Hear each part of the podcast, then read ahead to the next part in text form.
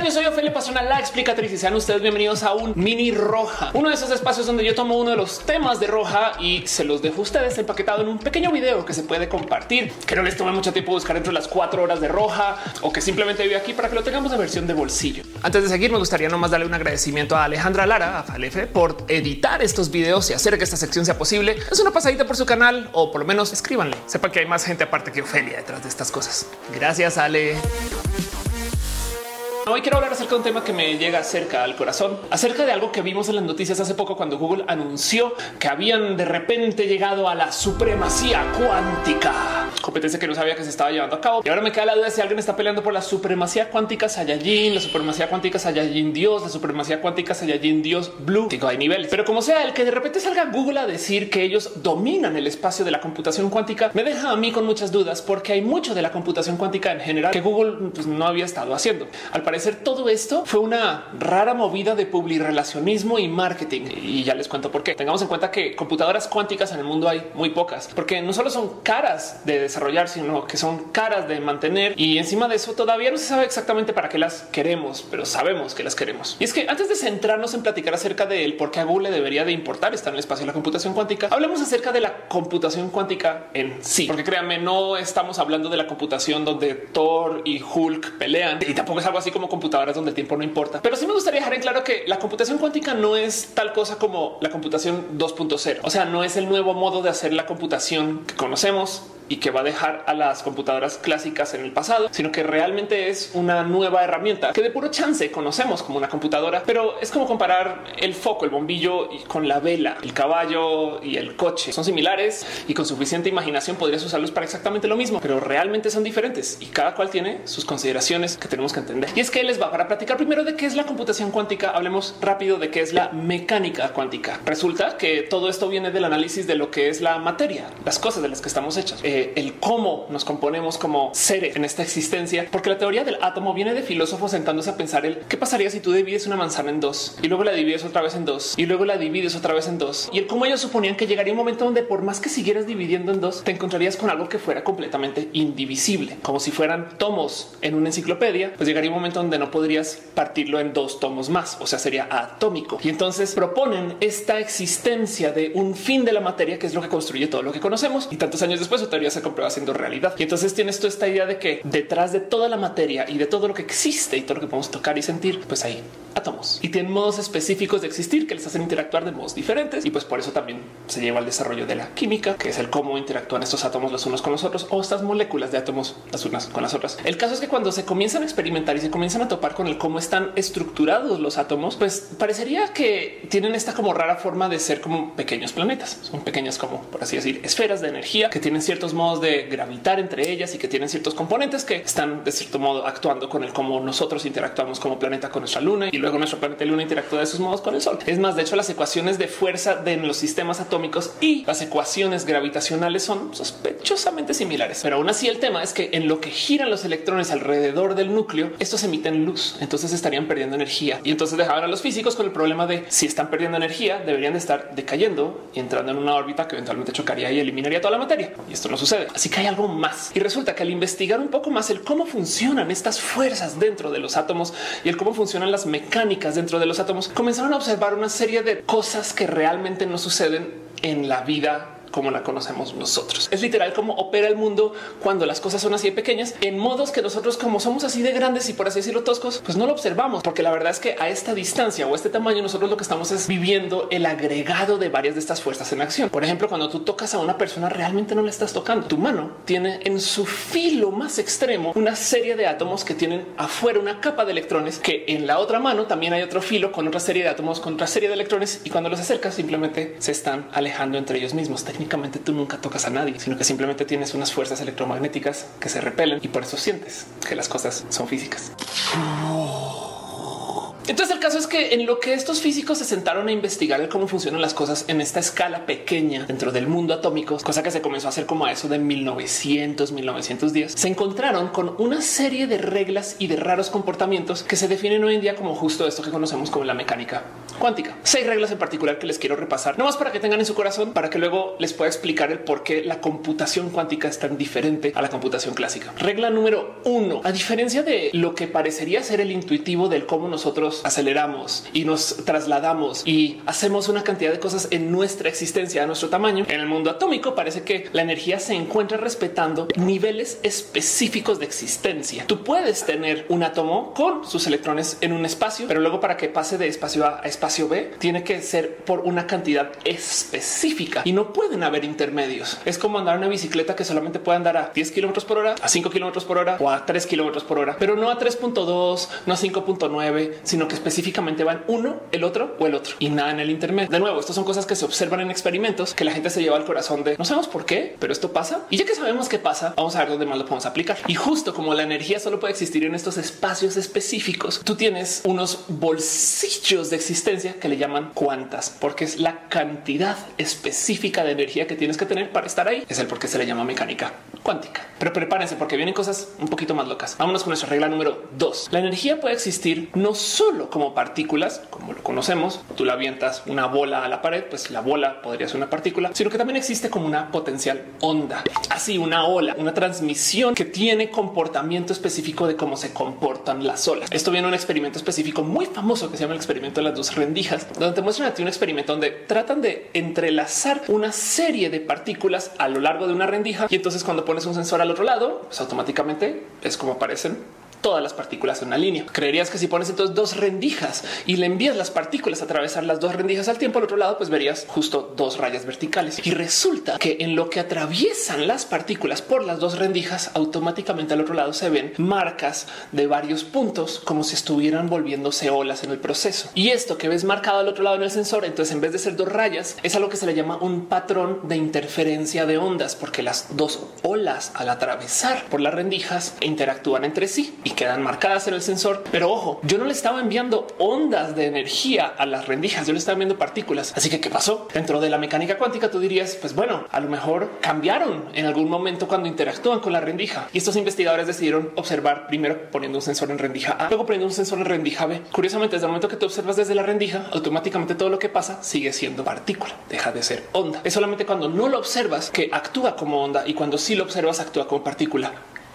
Así que decidieron estos físicos que para poder hacer matemática consistente y poder trabajar con este tipo de interacción, decidieron que la materia puede ser al mismo tiempo partícula, como onda. Y eso mágicamente les permitió seguir adelante con varios experimentos que tenían resultados aún más raros. Los cuales nos trae entonces a la regla número tres. Las partículas son ondas de probabilidad. Lo único que tú estás midiendo cuando mides esas ondas es el qué tan posible es que una partícula esté aquí o aquí o en movimiento. A ver, no sé si esto les suena trivial o no, o si les genera confusión, pero es que hay que entender que la propuesta aquí es completamente filosófica. Si las partículas son ondas a veces o partículas otras veces, entonces hay que entender que lo que pueden estar en un lugar y en otro, técnicamente lo que están viendo es azar. Y esto enloqueció a una cantidad de físicos en su momento, donde pasó un caso muy famoso donde se comentó, perdón, pero Dios no juega al azar. Tú tienes que saber para dónde van las cosas y las reglas de la física han de ser tales que tú deberías de poder predecir a dónde van las cosas sin tener que tomar en cuenta el azar. Si tú sabes a qué velocidad va un coche, deberías de poder entonces saber cuánto tiempo le va a tomar de llegar al punto A a punto B. Pero si hay un factor de azar,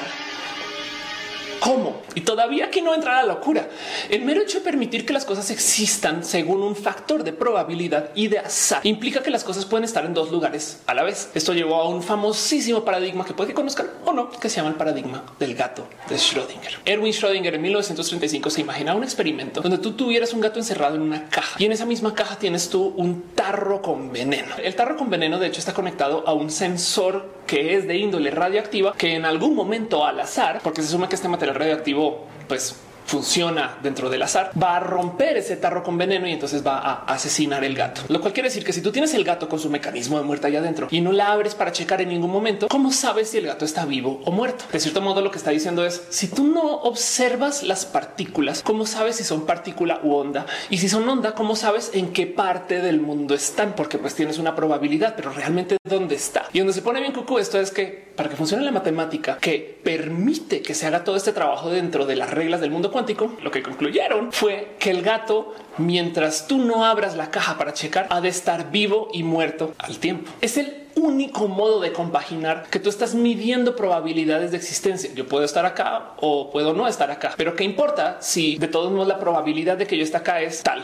Y entonces sabiendo esa probabilidad, algo más allá adelante se puede cambiar o se puede predecir. Si, es poco probable que yo esté aquí, entonces es aún menos probable que yo esté allá, pero no es cero, porque si se sabe que yo estuve aquí, en potencia pude haber ido ya. Y entonces esto nos lleva a la regla número cuatro, que es entonces una de estas limitantes del mundo cuántico que funcionan debido a que estamos trabajando con probabilidades. Si tú asumes que las cosas pueden estar en dos lugares al tiempo y que entonces tienes que observarlas para colapsarlas para saber dónde están. Entonces, cuando tú haces cálculos matemáticos o estás trabajando con la mera física que relaciona a todas estas partículas y el para dónde van y quieres predecir cosas, desafortunadamente tienes un buen de magnitudes conjugadas que ya no puedes calcular con la misma precisión. De hecho, con lo que calculas una altísima precisión, arruinas la otra. Un ejemplo que me gusta usar para explicar esto es como el tratar de determinar dónde está un coche cuando tú le estás tomando una foto en movimiento. En este caso en particular, tenemos un coche que se está moviendo y lo fotografiamos. Como el fondo está borroso y sabemos más o menos cuánto tiempo nos tomó levantar esta fotografía, podemos determinar exactamente dónde está el coche a la hora de tomar la foto. Por saber dónde está el coche, yo ya no tengo la más mínima idea qué velocidad va. Del otro lado, si comparamos esta foto con esta otra foto, que es una misma foto donde el coche ya no está fijo, pero el fondo sí, entonces ahora yo tengo un borrón de dónde debería estar el coche, pero porque yo sé exactamente cuánto tiempo se tomó en la exposición entre que el coche comenzara y saliera de la exposición, sí puedo decirles a ustedes a qué velocidad iba. Pero ahora la pregunta es cuando yo tomé la foto, ¿dónde estaba el coche? Estas dos magnitudes conjugadas se vuelven imposibles de determinar con altísima precisión al tiempo. Para saber exactamente a qué velocidad va alguna partícula, entonces tienes que rendir precisión en la ubicación de las partículas y viceversa. Pero de nuevo, yo les dije magnitudes conjugadas, de esas que una depende de la otra. Así que esto también sucede cuando estás tratando de medir energía y tiempo. Si tú tienes una partícula que estás tratando de investigar dónde está, pues ya sabes que no puedes medir la velocidad o al revés. Pero si tú tienes una partícula que quieres saber cuándo está, es muy difícil medir cuánta energía carga al revés. Y esto entonces permite una loquísima idea de la física cuántica que se ha comprobado funcionar muy bien, donde dentro de estas matemáticas se permitiría que por motivos completamente al azar, donde se supone que no hay absolutamente nada, capaz y de repente y por un tiempo muy cortito aparece y desaparece una partícula. ¿De dónde salió esa partícula? De ningún lugar, del azar. Y entonces esto se le presenta en algunos casos a muchos físicos como una forma de radiación. De hecho, esto puede explicar por qué los suyos negros cambian de tamaño. Es una posibilidad matemática que permite que de repente de la nada aparezca información donde no la había. Y esto sucede justo por esta locura de que estamos midiendo probabilidades de dónde están las partículas y esas son las ondas que se trasladan. Como si quisiéramos considerar que la realidad de cierto modo es una serie de posibilidades de cosas hasta que tú las observas. De hecho, hay gente que sostiene que el universo existe porque hay cómo observarlo. Pero la pregunta es qué es observar, interactuar con las partículas o puede ser que observar sea cuestión de simplemente saber que algo está pasando. Y recuerden, esto sucede dentro del mundo de los átomos, mundo que nosotros no estamos acostumbrados a vivir. Pero esperen, aguanten vara porque todavía faltan cosas. Vamos con la regla número 5, una cosa que se llama el efecto túnel, donde de nuevo se están viendo partículas por donde pueden estar y donde pueden existir, pues técnicamente el que las partículas actúen contra barreras sólidas, como podrían ser barreras electromagnéticas o alguna barrera, digamos que física, pues permitiría que las partículas con cierta probabilidad existan al otro lado de la barrera. O sea, técnicamente las partículas podrían atravesar paredes como Terminator. El punto aquí es que no es que suceda siempre pero que existe una probabilidad. Y eso es algo que quiero que tengan cerca su corazón también a la hora de pensar cómo son los procesos cuánticos, porque esto no lo vivimos dentro del mundo de las cosas de nuestro tamaño y esto afecta el cómo se construyen estas computadoras cuánticas. Como sea, la regla más cucú de todas es la regla número 6 y es que existe una cosa que se llama entrelazamiento. Para no enfocar mucho en el por qué funciona, solo quiero que pensemos en esto. Las partículas pueden tener cierta cualidad específica asignada. Entiéndase, una partícula puede ser azul y entonces existe o se puede generar una partícula hermana que de cierto modo cuando esta sea azul, esta siempre va a ser roja. Y el tema es que si yo por medio de algún proceso logro cambiar esta de azul a roja, esta automáticamente se vuelve entonces de roja azul. Lo importante es que este entrelazamiento funciona aunque separe las partículas. De hecho, hay experimentos donde intentan literal hacer cambios una partícula en un lugar que ya ni siquiera está en el planeta y otra que sigue en el planeta a ver cómo funciona. Y esto técnicamente es lo que permitiría en algún momento en el futuro que exista alguna forma de teletransportación, porque estás enviando información de un lugar a otro por caminos que todavía no sabemos exactamente cómo funcionan. Creo que funcionan de modos específicamente veloces y que además son inmediatos y no es deducción. Me explico, no es porque uno sea rojo, entonces automáticamente el otro sea azul. El tema es que a veces tienes que observar una partícula y la otra entonces colapsa también y queda observada y resulta que tiene la posición inversa que la que tú estás viendo. ¿no? Eso se genera de raros modos dentro del mundo cuántico, pero es gran parte del por qué podemos mantener como transferencia de información. Y aquí es donde más se quiere explotar el cómo se maneja la información en el mundo de la transferencia cuántica. Eh, y por eso las computadoras cuánticas tienen cosas raras, porque las partículas que están atadas entre sí, entonces están enviando información de la una a la otra. Pero de nuevo, son cosas que están dentro del mundo de la mecánica cuántica que no vemos y nos parece contraintuitivo, pero simplemente es porque no lo vivimos. Seguramente para alguna raza o algún animal que sea tamaño planetario, les parecería raro que nosotros tengamos puertas en nuestras casas, porque pues para que eso las pues, si no las puede ver, entonces qué le importa. Dentro del mundo cuántico suceden estas cosas y lo hemos podido usar para nuestra ventaja para muchos, muchos fines. Ahora quiero que hagan este ejercicio guardar todo eso que les acabo de explicar en su corazón y asumámonos dos segunditos por el cómo funcionan las computadoras clásicas. En la superficie, las computadoras clásicas son calculadoras. Son máquinas que están obligando al flujo de la electricidad para que pase por un cauce específico que genera que se hagan cálculos matemáticos. Miren, si quieren verlo es algo así como un abaco automático de altísima velocidad, que de hecho no es un abaco, son millones de abacos todos interconectados. Bueno, abaco no es la palabra. Lo que tenemos en la computadora son transistores, que son pequeñas piezas mecánicas que tienen flujos determinados y específicos de la corriente o de la electricidad que aceptan dos valores específicos para esa corriente para saber básicamente qué hacer. O sea, lo que tiene esto es un cable y si el cable tiene corriente, entonces eso se le considera dentro del mundo de la computación como un 1 y si el cable no tiene corriente es un cero y entonces organizas de cierto modo estos transistores que son las piezas para que puedan hacer cálculos entre sí si el cable tiene o no tiene corriente. ¿Cómo lo hacemos? Los organizamos de tal modo que los cables se crucen o no se crucen y entonces si tienen corriente ambos van a hacer un cálculo, si no tienen corriente no van a hacer otro. El término que se usa dentro de la computación para este tipo de flujos de electricidad es puertas lógicas. Y en el caso de las puertas lógicas es tantas que puedas usar y cada uno en específico te permite hacer una verificación específica de si hay o no hay corriente. El tema es que tú las puedes organizar de tal modo que puedes comprobar que si ambos cables tienen corriente, entonces ahora resulta que sí podemos hacer el resto de la computación. Y si solo uno tiene corriente, entonces todavía no, lo cual permite que tú puedas escalonar varias puertas lógicas y entonces obligar a que la calculadora organizado de modos muy inteligentes pueda hacer el cálculo específico uno por uno. Repasemos esta puerta lógica que es la puerta AND, que básicamente es un sistema donde tú tienes dos cables que podrían tener no corriente, pero la puerta se llama AND porque lo que hace este sistema es verificar que uno AND, o sea, uno y el otro, si los dos tienen corriente, entonces el valor es de activar el resto del circuito. Y si solo uno tiene corriente, el circuito no se activa. Si tú tienes corriente en A, pero no en B, no se activa el circuito. Si tú tienes corriente en B, pero no en A, no se activa el circuito. Tiene que ser en A y en B. Y por eso se le llama una puerta lógica tipo A. Pero bueno, ¿por qué me importa tanto esto en el tema de la computación clásica? Porque lo que quiero que tengan en radar aquí es que como funcionan estas puertas lógicas es que van escalonadas. Tú necesitas que una vaya cumpliendo con otra para que eventualmente en el proceso a lo largo de una gran cadena de sistemas puedas verificar si se hizo o no se hizo un cálculo y puedas sobre eso hacer cálculos secuenciales. De hecho, lo que hacen los microprocesadores es tratar de atar la mayor cantidad transistores posibles juntos para que entre ellos se haga una gran red de sistemas que tú simplemente le envías y le envías y le envías cálculos. Tantas veces le tienes que enviar cálculos que por eso es que los procesadores se miden en ciclos y por eso es que entiendes tú básicamente cuántos cálculos puedes hacer por segundo. Y lo que estamos haciendo ahora es tenemos a varios procesadores corriendo uno al lado del otro para que vayan haciendo cálculos como en paralelo. Pero no obstante, lo importante aquí es que lo que pasa con la computadora clásica es que tienes que hacer los cálculos de modo secuencial cuando acabas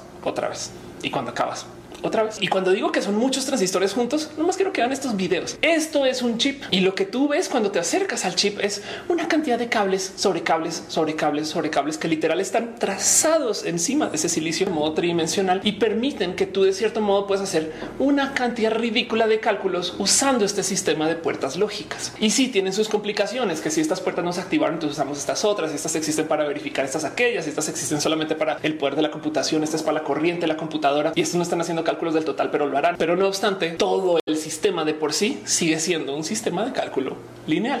Y entonces volvamos al tema real. La computación cuántica, que como les decía, es algo que no es exactamente la computadora como la conocemos, sino que simplemente es un nuevo modo de hacer cálculos. Porque si en el sistema de la computación clásica tú tienes este esquema de puertas, en la computación cuántica las puertas lógicas abusan de estas reglas que les decía que funcionan dentro del mundo cuántico. En el ejemplo de la puerta lógica de la computación clásica, ambos cables tienen que pasar corriente para que siga fluyendo y si no simplemente no va a suceder. Pero entonces tienes que verificar contra el uno contra el otro, lo cual quiere decir que hay tres caminos que no funcionan y solo uno que sí. En la computación cuántica, cuando tú mueves una partícula, la otra automáticamente ya sabe de lo que pasó acá. Entonces automáticamente con que ya sepas que aquí no hay flujo, puede que sepas que en el otro sí, o por lo menos tienes una probabilidad de que en el otro sí. Y entonces en la lógica de la computación cuántica, tú estás entregando información de una puerta a otra solamente por mera transferencia cuántica de información, porque así funcionan las partículas. De hecho, lo que estás tratando de hacer con la computación cuántica es que estás tratando de aislar a una partícula en específico para que luego puedas medir la situación de esta partícula y entonces entender qué está pasando con las otras que la rodean o con las que interactúan. Y eso es lo que permite que se hagan cálculos dentro de lo que la computación cuántica se llama como el qubit. Un qubit básicamente es una interacción de una partícula que permite hacer este uso de puertas lógicas. Ahí les va aplicado a un sistema que podría suceder. Esto es uno de estos clásicos ejemplos de la computación cuántica. Juguemos un juego de cartas. Acá les dejo a ustedes cuatro cartas, de las cuales tres son reyes y una es reina. Volteamos esas cartas y yo las agito y luego con las cartas mirando hacia abajo, yo le hago una pregunta a la computadora o a ustedes y les diría cuál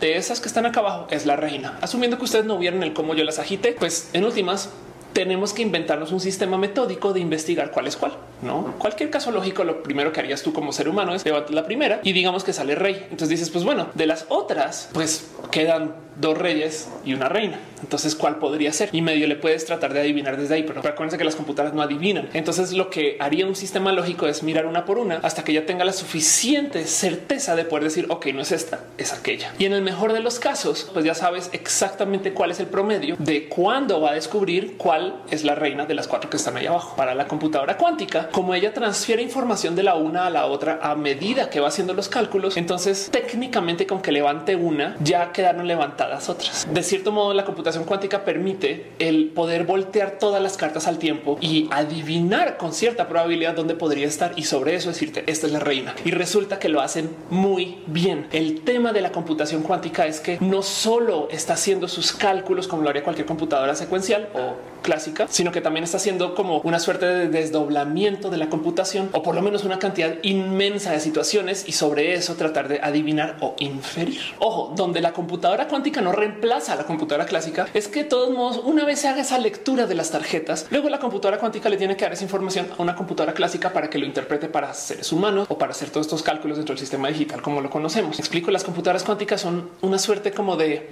cerebro pensante pero no operante, quizás. Pero bueno, en fin, como sea, las computadoras cuánticas requieren de computadoras clásicas para funcionar. Por eso es que les digo que no son exactamente lo mismo. Y como sea, lo importante para tener presente aquí es que a medida que tú vas añadiendo más núcleos de computación cuánticas, o sea, qubits, pues entonces la capacidad de cálculo se va multiplicando de modos exponenciales. Cuando tienes dos qubits, puedes solucionar bastantes veces más porque estás haciendo toda esta extra transferencia de información a medida que estás haciendo los cálculos, cosa que una computadora clásica no puede hacer. Y por eso es que se dice que las computadoras cuánticas hacen cosas bastante bastantes veces más rápido que las computadoras clásicas. Si se fijan todos los resultados de la computación cuántica cuando los publican es, oh, esto se hizo en tantos segundos versus no sé cuántos miles de años que le hubiera tomado la mejor computadora que conocemos hace sentido. Pero entonces, Ophelia, ¿por qué me haría preocupar tanto esto y por qué la gente publica estas cosas como con miedo? Pues resulta que hay un buen de cálculos matemáticos que sabemos por definición que son difíciles y complejos y que sobre todo le quedan muy difíciles de trabajar a una computadora clásica. Cálculos matemáticos como encontrar los factores primos de un gran número. ¿Por qué importa esto? Porque cuando trabajamos datos cifrados necesitamos una llave secreta que se genere solamente una vez y que solamente quien está enviando el mensaje o que lo esté recibiendo la tenga. Por eso es una clave. Y entonces esa llave se puede enviar o se puede trasladar, pero es única. Y el cuento es que no se puede adivinar. El santo y seña no se debería de poder adivinar, sino que solamente lo tiene quien envía, quien recibe y por eso puedes cifrar información y descifrarla al otro lado. Y estas llaves de cifrado justo se generan de modos que sean comprobados, son al azar o que también sean tan difíciles de calcular que una computadora le tome mucho tiempo tratar de adivinarlo si le hacemos la computación en reversa. Y para eso usamos estos grandes cálculos matemáticos como la factorización de primos de números inmensos. ¿Qué pasa notar margen cuando digo azar? Lo digo medio a la ligera porque es muy difícil obtener números que sean realmente al azar, sobre todo si tú tienes tantita capacidad de predicción de cosas que podrían, podrían generarse con una gran computadora. Hay un caso muy bonito que me encanta presentar de cómo existe un servicio de generar números al azar para fines de cifrado en el Internet, donde usan lámparas de lava. Y entonces lo que tienen es una cámara que ve más o menos en dónde están las lámparas, en qué momento, y según eso tratan de obtener un gran patrón que genera un número que es único por el movimiento que es pseudo al azar o es un número que es altamente azaroso debido al cómo se mueven las meras lámparas y todo lo devuelven por Internet. Un servicio muy bonito. Pero bueno, volviendo al cuento de la factorización de primos de un número inmenso, el problema es que para una computadora clásica, pues por supuesto que es difícil porque tiene que sentarse a hacer la división una por una, por una, por una, por una, como lo harías tú en la primaria, no sentándote a tratar de encontrar los factores primos de cualquier número. Y si es un número lo suficientemente grande, te va a tomar mucho tiempo. Pero qué pasa si tú tienes una computadora cuántica? que cuando encuentra uno automáticamente transfiere información al próximo y ese transfiere información al próximo y se compone y entonces se va acelerando la capacidad de encontrar la solución desde la mera matemática porque la computadora cuántica está haciendo este como desdoblamiento de la solución. Puede ver todas las puertas al tiempo y puede adivinar todas al tiempo y ver más o menos cuál funciona. It turns out that that is phenomenally difficult to solve. There's no other way but to divide it sort of sequentially by prime numbers. So in fact, it's so difficult, we use it as the basis of all encryption. But if you had a very large universal fault tolerant quantum computer, which is many, many years away, you could solve that problem in seconds, what would take billions of years in a classical computer. Entonces, lo que es la gran llave secreta de todo el cifrado del Internet, como nos estamos trabajando hoy en día por una cantidad inmensa de procesos militares, civiles, de desarrollo, ingeniería y demás, que se pueden romper con una computadora cuántica que se siente un ratito a tratar de hacer factorización de primos. O sea, la computación cuántica le va a dar en la madre al cifrado y vamos a tener que inventarnos sistemas nuevos del cómo poder generar estas claves únicas y cómo poder cifrar todos los documentos y todas las transacciones y todas nuestras llamadas que no dependan de un número que sea tan difícil de encontrar. Y de paso, la computación cuántica no es algo nuevo. Esto se viene trabajando desde los 60. Casi casi que se podría decir que es un desarrollo que viene casi que con la Guerra Fría. Y ahorita tenemos unas propuestas nuevas y únicas porque tenemos nuevas tecnologías y sobre todo desarrollo e inversión que nos permiten trabajar con estos equipos muy de cerca. De hecho, por si no lo sabían, la computación cuántica de hecho se ve así. Son estas máquinas inmensas porque el problema es que como estamos trabajando con partículas únicas. Para poderlas observar, tenemos que eliminar toda la interferencia posible que les rodee, incluido la temperatura ambiente, que hace que las partículas vibren de cierto modo. Y entonces, como están vibrando, ya no las podemos medir bien. Estas computadoras cuánticas están trabajando con energías que están casi en cero Kelvin. O sea, tienes que enfriar la materia a tal punto que las partículas casi que no se estén moviendo. Entonces, el único poquitito movimiento que estén dando justo es el que vas a medir y es el que contiene la información que necesitas. Estos tarrotes donde están guardadas estas computadoras cuánticas son uno por cada qubit y cada tarrote de hecho mantiene a la materia más fría que lo que podría ser la temperatura que encontramos ahorita en el espacio. No son baratas de hacer ni de mantener y por eso es que hay tan pocas computadoras cuánticas. No obstante, hay un par de computadoras cuánticas que están puestas ahí para los investigadores para que les den uso y desuso. Una en particular que me encanta observar el cómo ha hecho y hecho y hecho cosas es esta IBM. Este es un servicio que prestan donde literal construyeron una computadora cuántica que tiene, si mal no recuerdo, unos 53 qubits, que es un chingo, y te rentan cinco para que tú hagas tus propios cálculos. Tiene su propio lenguaje de programación que te lo dejan ahí para que lo uses. Y solamente con ir a un website pueden ustedes comenzar a usar una computadora cuántica para descifrar claves secretas de American Express o algo así. Bueno, hagan cosas bonitas con para investigar, para investigar, sin mencionar lo importante que es el desarrollar nuevos modos del cómo hacer computaciones en general, porque la computación como la conocemos parece que ahora sí está llegando a un límite físico de su crecimiento en potencia, porque los microprocesadores como los construyen hoy ya traen los transistores tan pegados que las distancias entre el uno y el otro son literal distancias atómicas y ya más de eso no podemos achicar. Entonces algo vamos a tener que hacer y la computación cuántica puede ser un nuevo camino que permita datar el cómo nos llevamos el pensamiento computacional hacia el futuro. Es poco probable que tengamos celulares con computadoras cuánticas adentro, no más por el que tengamos que enfriar la materia para poder ver qué tipo de interacciones está generando, pero sí es altísimamente probable que tengamos supercomputadoras cuánticas que estén haciendo todos estos cálculos y los celulares sean como digamos que satélites remotos para esas computadoras y se conecten envíen información y vuelvan la nube y estas cosas. Ahora, lo importante también de este tema de los procesos cuánticos no solo es saber cómo funcionan las partículas en pequeño, sino esta gran propuesta filosófica que viene detrás de la realidad existe cuando la observas. Y si no la observas, es probable que esté. Porque esto en física, de hecho, le puede dar muchas vueltas al qué somos y de dónde venimos y, por qué estamos acá. Entiendan, imagínense que todas las realidades que existen de Ofelia y de los rayos de luz que viene Ofelia y de la materia que es Ofelia está en muchos lugares, pero ya que se observa, automáticamente deja de hacer todos estos rayos y se vuelven ese un rayo que va derechito a la cámara. Y eso es lo que están viendo ustedes. Raro. Pero entonces, ¿qué sería si no lo observamos? Y en lo personal, todo esto a mí me llama la atención por el proceso de asumir que existe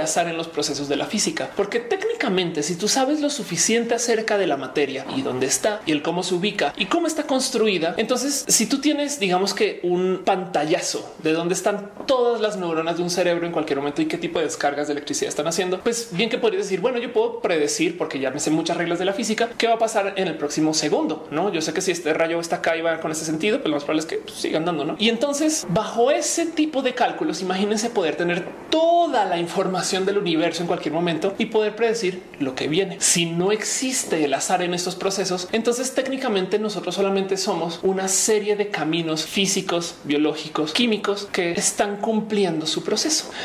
Así que nos queda la duda de acaso que somos si solamente estamos cumpliendo esos procesos. Si tomas el ejemplo del cerebro que pudimos medir de algún modo súper preciso donde están todas las descargas de electricidad, si tú puedes predecir el próximo segundo, ¿por qué no podrías predecir dos segundos después, tres segundos, cuatro segundos? Entonces, entonces piensen en esto. Estamos tratando de predecir qué está pasando en un cerebro a cuatro segundos hacia el futuro o cinco o diez. Y si tú ya sabes más o menos qué tipo de emociones suceden cuando hay ciertas descargas electrónicas en el cerebro, entonces podrías tú de cierto modo predecir que una persona se va a poner furiosa cuando algo sucede. Y si tú tienes la suficiente información, podrías saber que si ese algo que sucedió va a pasar, entonces ya podrías saber que alguien se va a poner furioso o triste. Entonces estás como tratando de ahora de predecir todo el comportamiento humano. Evidentemente no poseemos ni siquiera la capacidad de medir tantas variables y sobre todo luego de predecir lo que viene. Para hacer una simulación así de poderosa necesitaríamos computadoras magnitudes de órdenes más poderosas que lo simulen. Pero entonces entran los físicos de la mecánica cuántica que nos dicen no espera, es que hay procesos de azar. A veces capaz esa descarga de electricidad puede tener una potencialidad de no llegar o de cambiar. O si estamos hablando de procesos mega, mega macroscópicos, igual se pueden crear o no partículas suficientes para que tengas una nueva estrella o una formación de estrella o el crecimiento de algo estelar o no, o el que se desarrolle un hoyo negro o no, o el que algo más exista en este planeta o el que algo menos exista en nuestro cerebro. Y pues como sea, igual todo esto son procesos cuánticos, entonces son cosas pequeñas, pero ya con azar, ya de cierto modo eliminas tú la capacidad de predecir todo lo que está sucediendo en el universo. En la guía del autoestopista galáctico, en The Hitchhiker's Guide to the Galaxy, se propone del cómo la existencia, el planeta Tierra y el sistema estelar que le rodea, técnicamente sí está haciendo este tipo de cálculos que son y le llaman determinísticos. Entiéndase que dicen no, no hay azar, sino que las cosas todas son reglas de la física y de la matemática, de la biología y de la química que se están cumpliendo. Y entonces al final de todo eso, cuando se acaben de cumplir, se va a dar un resultado de la existencia. Y lo que decían en la guía del autoestopista galáctico es que nosotros y nuestra existencia somos una gran computadora que está ejecutando este proceso y que eventualmente va a dar un resultado. El resultado entonces es 42. Pero ahora que sabemos que hay mecánica cuántica y que depende del azar, que vaya que se ha comprobado en varias ocasiones que al parecer Dios si juega a los dados, entonces se arruina este proceso del cómo nosotros solamente estamos ejecutando un código ya predeterminado. Y entonces la realidad se vuelve más bien esta cosa que nosotros estamos constantemente observando. Yo sé que hablar de Freud no es el mejor ejemplo porque hay una cantidad de cosas que se han comprobado que no funciona exactamente como las proponía en su momento, pero una de las observaciones que hacía Sigmund Freud acerca del cómo nosotros guardamos cosas en nuestro cerebro es que tenemos todo de modos completamente temporales en el cerebro. Y él decía, la realidad es la que vamos observando desde el cómo la vamos a observar. El ejemplo que daba era, imagínate que en tu cerebro está guardado toda la historia de Berlín de todos los momentos al tiempo, pero a la hora de recordarlo, solamente recuerdas el camino específico que llevó a una fecha, a un día, a un momento. Que en cierto modo lo que estaba escribiendo un poco era del cómo quizás en nuestro cerebro, el cómo están guardados los recuerdos y las memorias son estos procesos de probabilidad y a la hora de recordarlo colapsamos esa probabilidad y como si fuera un proceso cuántico, encargamos un largo camino que nos entrega el supuesto recuerdo. Digo, solo traigo esta colación para que sepan que esto de la observación de la realidad volviéndolo real se ha visto desde varias esquinas del conocimiento humano. A fin de cuentas, hay un montón de experimentos que hacen uso de la mecánica cuántica para reafirmarnos que la realidad es lo que hagas de la realidad, así como el sensor que tú pones en la segunda rendija y que automáticamente colapsa a esa onda que se vuelve partícula nuevamente. Pues parecería que el donde tú pongas tu observación haces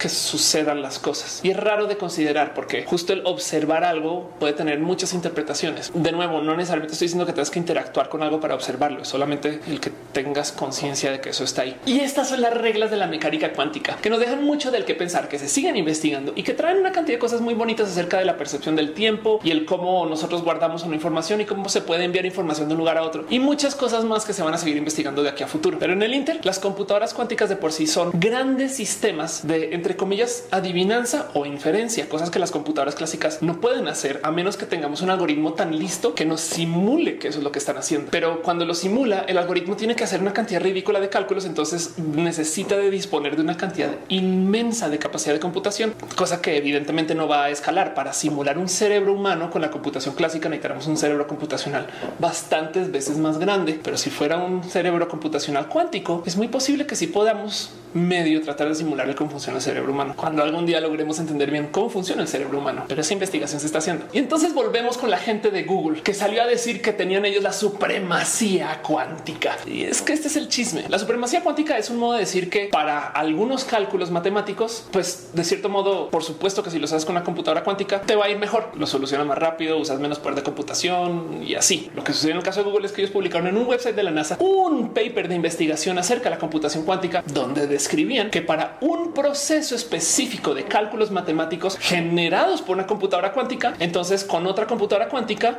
puedes adivinar lo que está haciendo la primera. Esa investigación de por sí es muy válida y espectacular, pero pues por supuesto que una computadora cuántica le va a ir muy bien tratando de adivinar lo que hizo otra computadora cuántica. Y entonces lo que salieron a decir es si hubiéramos usado una computadora que no es cuántica para adivinar lo que hizo esta computadora que sí es cuántica, pues lo hubiera ido re mal. Y entonces tenemos una supremacía cuántica con esta que lo hizo en tantos segundos versus una estándar que lo hubiera hecho en miles de años. Cosa que primero que todo te deja el ah, era solo eso, un caso específico. Sí. Y del otro lado, que era algo que no se iba a publicar. Entonces, esto para rematar dio un poco de ruido de esta investigación ni siquiera la ha visto ningún otro miembro de la comunidad científica o es algo que está en desarrollo y parece que todo más era algo que no se iba a publicar. Así que Google lo bajó del website, lo cual lo volvió viral. Entonces se volvió un tema inmenso de discusión en redes, por el cual la revista Nature se prestó para publicar el paper formalmente y que otras personas lo puedan observar. Y luego lo interesante es esto. IBM salió a decir que si les hubieran dado chance para preparar su supercomputadora para hacer ese cálculo de adivinanza que Google tanto dijo, no lo van a poder hacer, sino no sé cuántos miles de años. Entonces, de hecho, el cálculo de adivinar ese número base hubiera sido algo que se consigue en días, no en miles de años. No obstante, todavía estamos comparando días versus segundos, no? Pero lo que está pasando acá es que IBM y Google realmente se están tirando barro y insultos y están compitiendo entre ellos para ver quién tiene la mejor computadora cuántica. Y sin culpa se les fue un paper al website de la NASA, que luego se bien acabó publicado. Lo que acabó realmente sucediendo es que la gente se quedó con la duda de que cómo que la supremacía cuántica. Me estás diciendo tú que tenemos una computadora que ya arruinó a las computadoras anteriores y Google como que se tapó los ojos y dijo eh, sí, eh, sí, nada que ver. Ya que se volvió viral, se colgaron de todo esto para hacer una gran campaña de public relacionismo y marketing y publicaron unos videos diciendo lo que es la computación cuántica y para qué sirve. Y me atrevería a decir que además les funcionó muy bien porque de este incidente mucha gente se quedó con su corazón puesto en el ah, no mames, Google se acaba de inventar la computación cuántica, que no es verdad. Pero bueno, Google necesita de esta prensa para mantener a sus inversionistas felices. ¿Qué les digo? De resto, los invito a que se den una pasada por el website de IBMQ para que vean cómo es una computadora cuántica. Y si quieren, rentenla por un ratito, traten de hacer algunos cálculos o no, algo así, cómo funciona, investiguen. Yo soy Ophelia Pastrana, la explicatriz, y esto es un mini roja. Y pues sí que no se les olvide que este video fue editado por Alejandra Lara. Chequen en redes sociales, vayan a su canal de YouTube, hace cosas muy bonitas. Gracias, Ale. Y ya saben cómo es, denle subscribe, campanita, compártanlo con sus amigos y déjenme en los comentarios qué opinan de esto y si les gusta esta sección y si quisieran que haga más de esto. Los quiero.